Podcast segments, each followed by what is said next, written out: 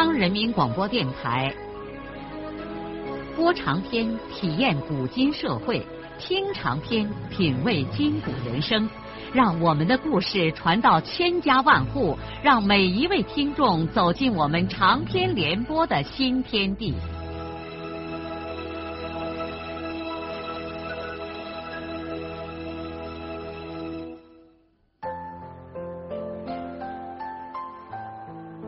听众朋友。请继续欣赏荣获茅盾文学奖的、由中国文联出版社出版的路遥的长篇小说《平凡的世界》，由李野墨演播。少安接到信后，和家里人商量了一下，立刻去石歌节找到了刘根明。根明当下帮助他在公社信用社贷了七百元款。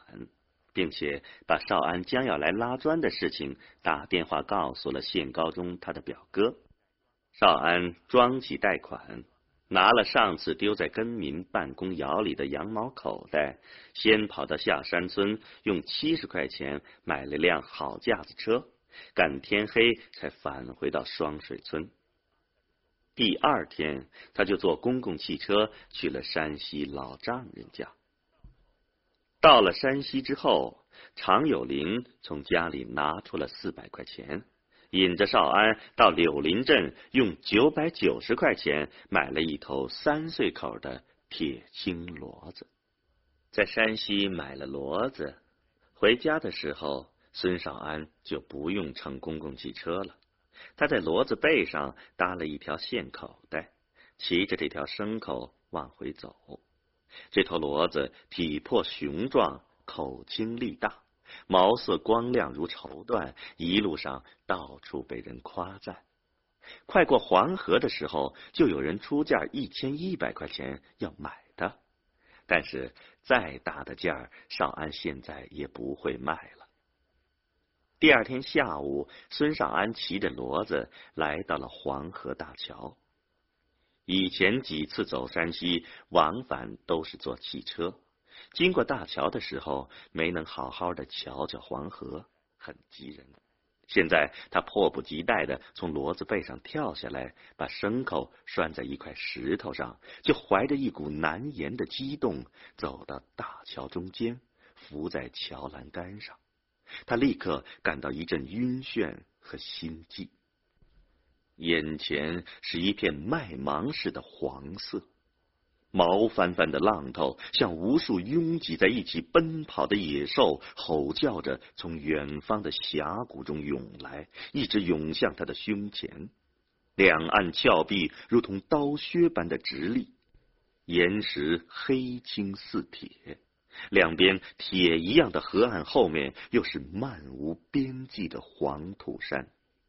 这阵儿西坠的落日又红又大又圆，把黄土山、黄河水都涂上了一片橘红。远处翻滚的浪头间，突然一隐一现的出现了一个跳跃的黑点，并且朦胧的听见了一片撕心裂胆的喊叫声。渐渐的看清楚了，那是一只吃水很深的船。船飞箭一般从中水线上放下来，眨眼功夫就到了桥洞前。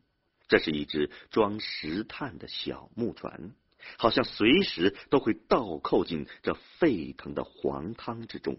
船工们都光着身子，拼命的搬着，拼命的喊着，穿过了桥洞。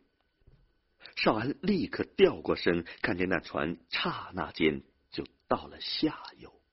下游水面开阔，船行走的似乎慢了下来。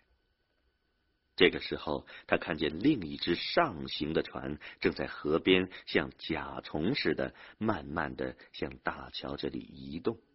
牵着船的那根绳索，像绷紧的弓弦似的，伸向河岸的峭壁，扣在一串光身子纤夫的肩膀里。这些人几乎是在半矮的羊肠小道上手脚并用爬着走，呻吟般的嗯有声像来自大地的深处。在这令人痛苦的呻吟声中，那只下行的船已经飘到了一片平静的水面上，接着便传来了艄公那无拘无束的歌声。你想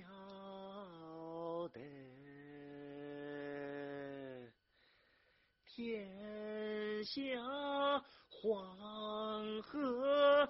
几时几道弯嘞？几时几道弯上？几十几条船嘞？几十几条船上？几十几根杆嘞？几十几个艄公把船盘嘞？船工们的应和声如同闷雷一般。我晓得，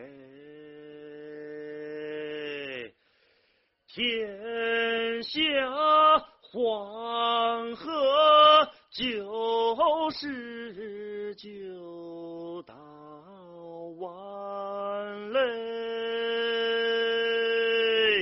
九十九道弯上，九十九条船嘞，就是九条船上，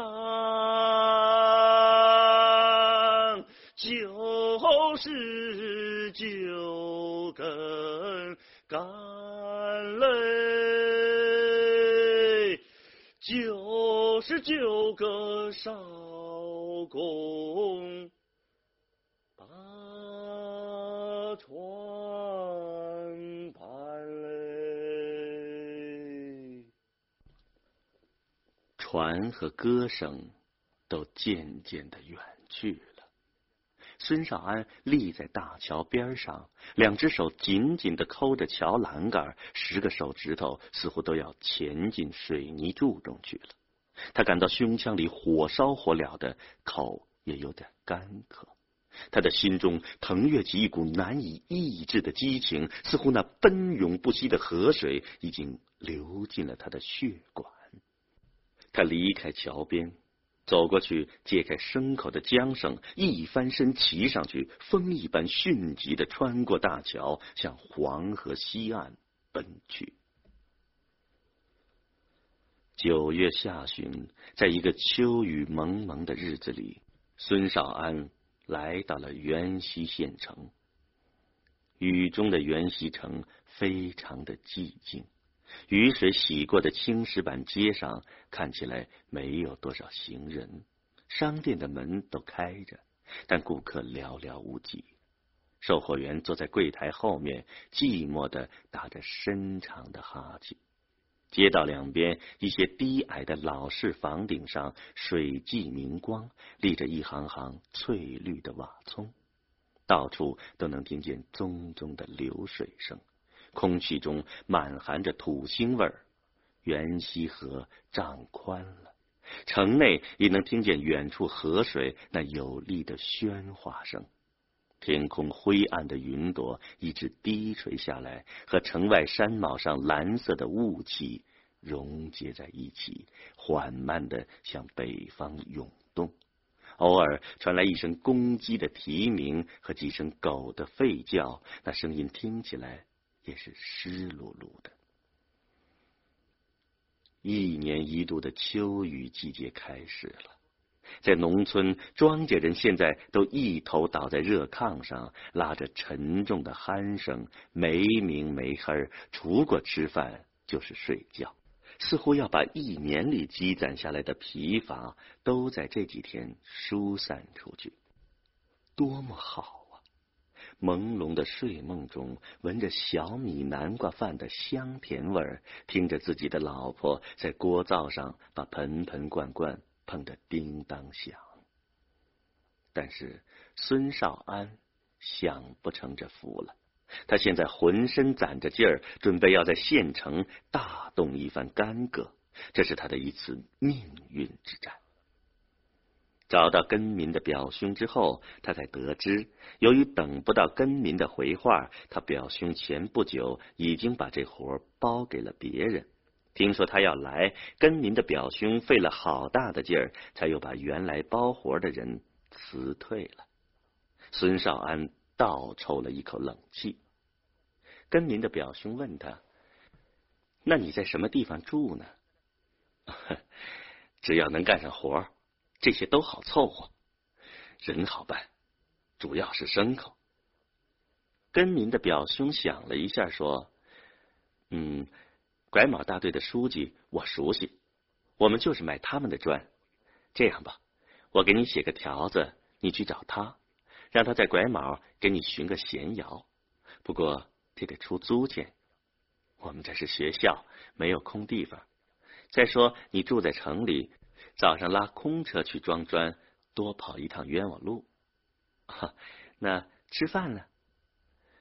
如果有住的地方。我就准备自己做着吃。那好，你现在就到拐卯去，先找些个住的地方再说吧。于是少安就拿着跟民表兄写的一张纸条，来到拐卯村，找到了这里的书记。书记为难的对他说：“我们村里没一眼闲窑啊，我外好不闲，只要能有个遮风挡雨的地方就行了。”拐卯的书记想了想，说：“嗯，哦，后村头有孔烂窑，没门没窗的，和个山水洞一样，是咱村里一家人十几年前废弃不要的。你要是不嫌，那就自己去看看。”书记用手指了指那孔烂窑所在的地方。孙少安二话没说，就又带着他的骡子和架子车，一个人来到拐卯村后边那个偏僻的小山湾里。这个地方离村子有一里多路，周围全是荒野。当孙少安找到那孔烂窑的时候，不免愣。这的确太像个山水洞了。不大的一个废窑旁边塌下一批土。堵住了半个窑口，窑口前蒿草长了一人多高，一切都破败不堪了。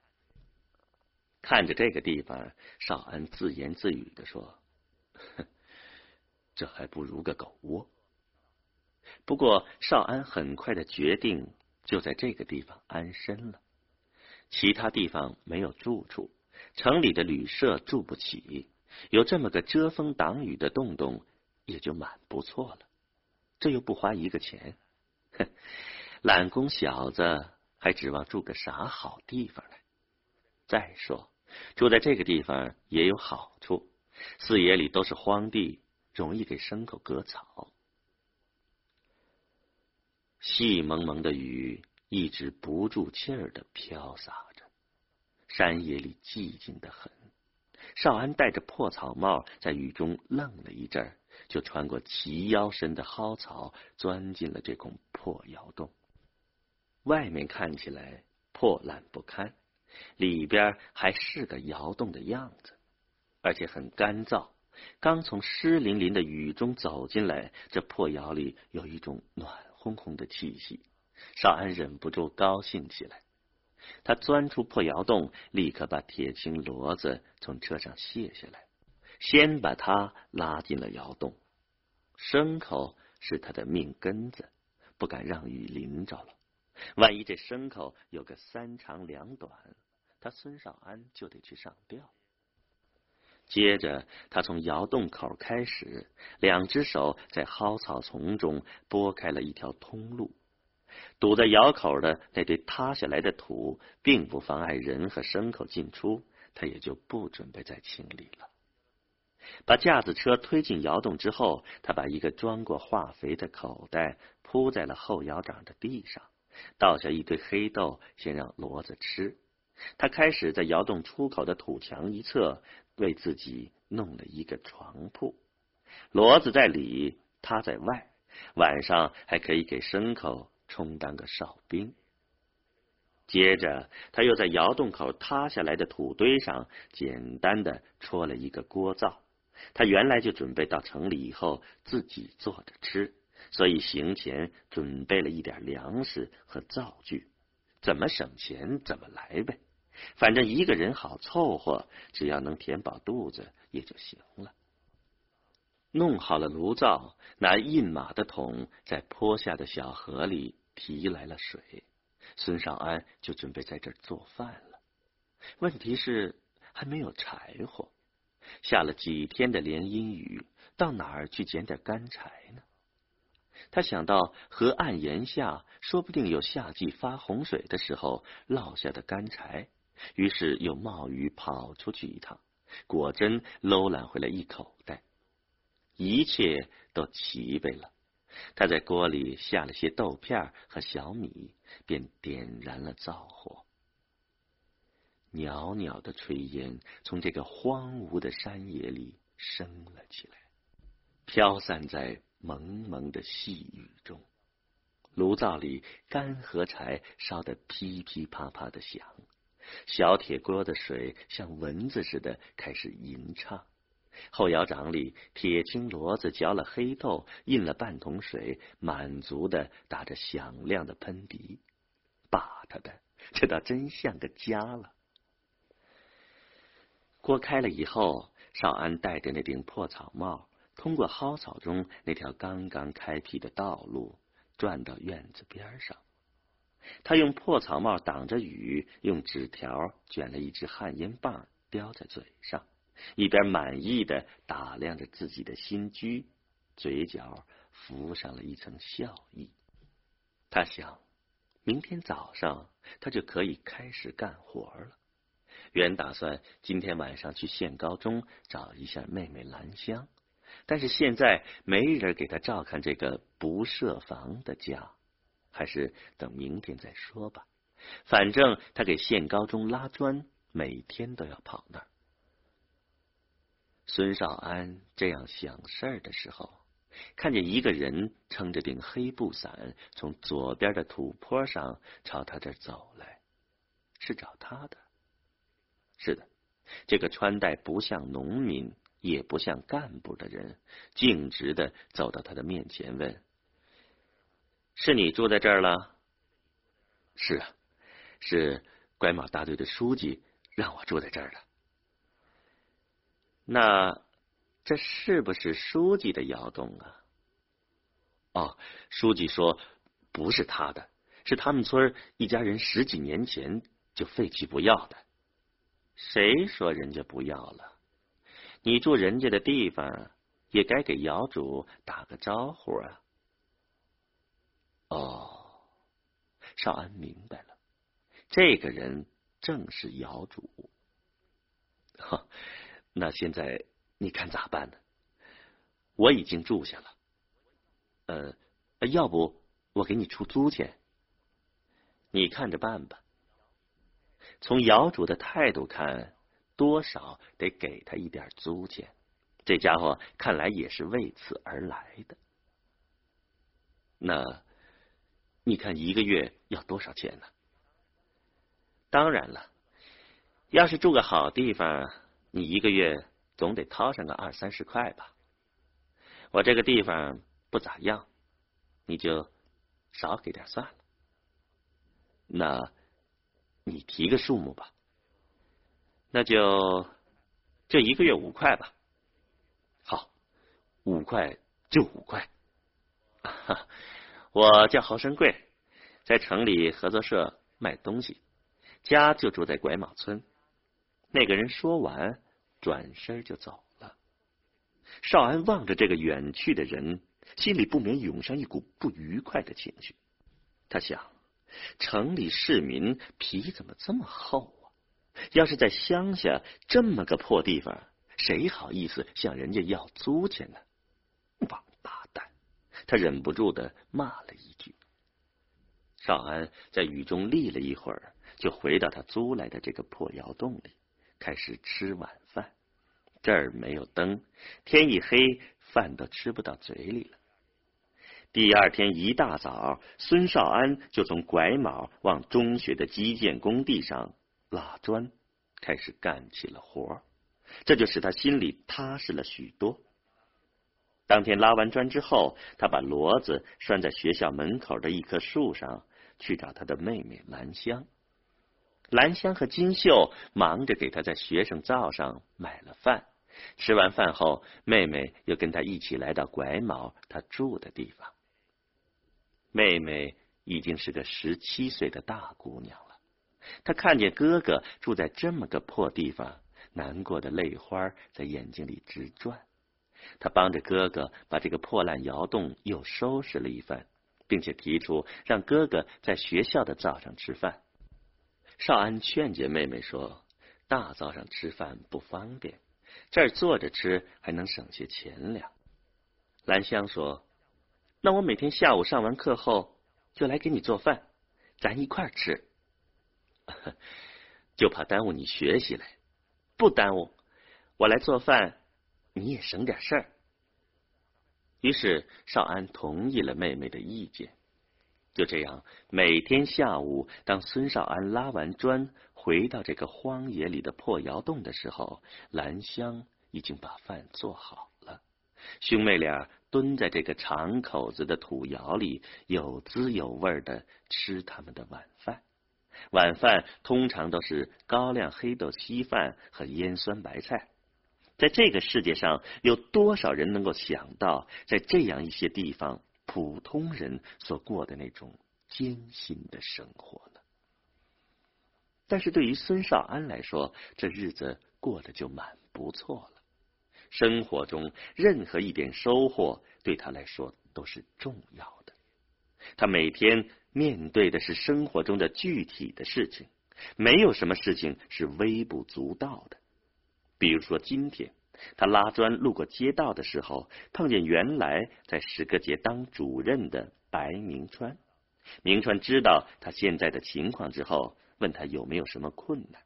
他马上把他最头疼的一件事提了出来，让白主任帮一下忙，帮他在县粮食加工厂给牲口买点麦麸子。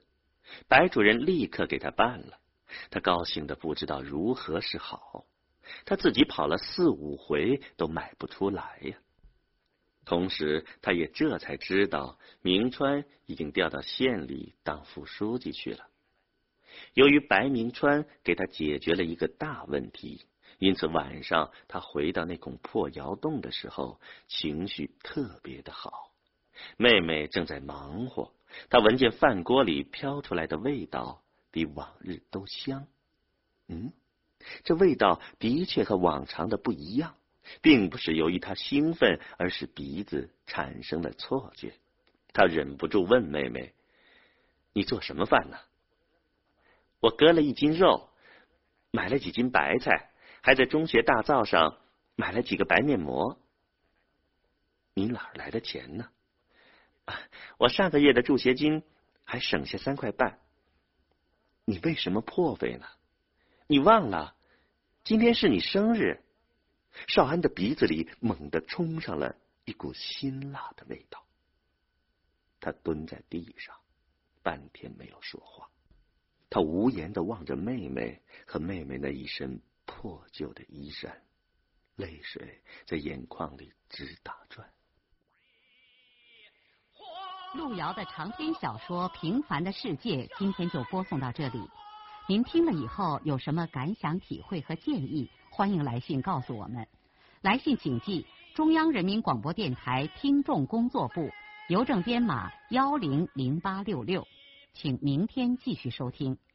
节目编辑叶咏梅。